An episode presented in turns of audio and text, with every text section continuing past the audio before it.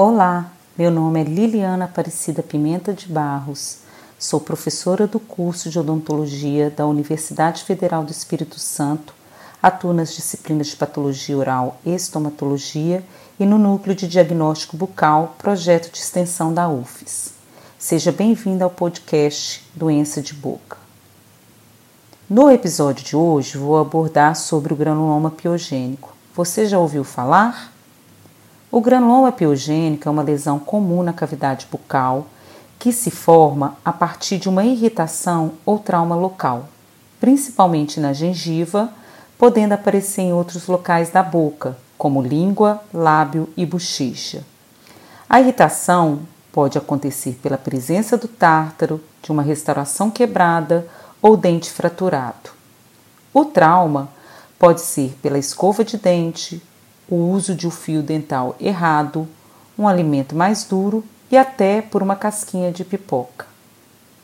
O organismo reage e forma uma massa de tecido, semelhante a um tumor, de coloração avermelhada e sangrante nos primeiros dias. A superfície pode ser lisa ou com ondulações.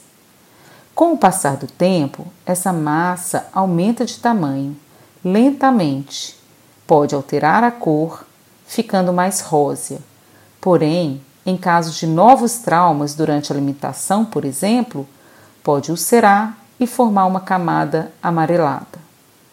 Normalmente não dói, entretanto, pode causar um desconforto local pela presença da massa e ter uma aparência desagradável. Pode ocorrer em qualquer idade, sendo mais comum em crianças e jovens. Na gravidez, o risco de formar essa lesão é maior, pois o trauma ou irritação local sofre influência dos hormônios que se encontram aumentados, estimulando essa proliferação. Apesar da aparência de uma carne aumentada, que muitas vezes assusta, o granuloma piogênico é uma lesão benigna, considerada como uma resposta reacional, e o tratamento, após avaliação de cirurgião dentista ou estomatologista, é sua remoção por meio de procedimento cirúrgico bem simples realizado no próprio consultório.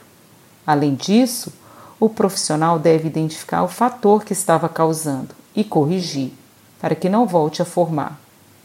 Ah, o tecido removido deve ser enviado para o laboratório de patologia bucal para análise microscópica, com o objetivo de descartar o diagnóstico de lesões mais graves.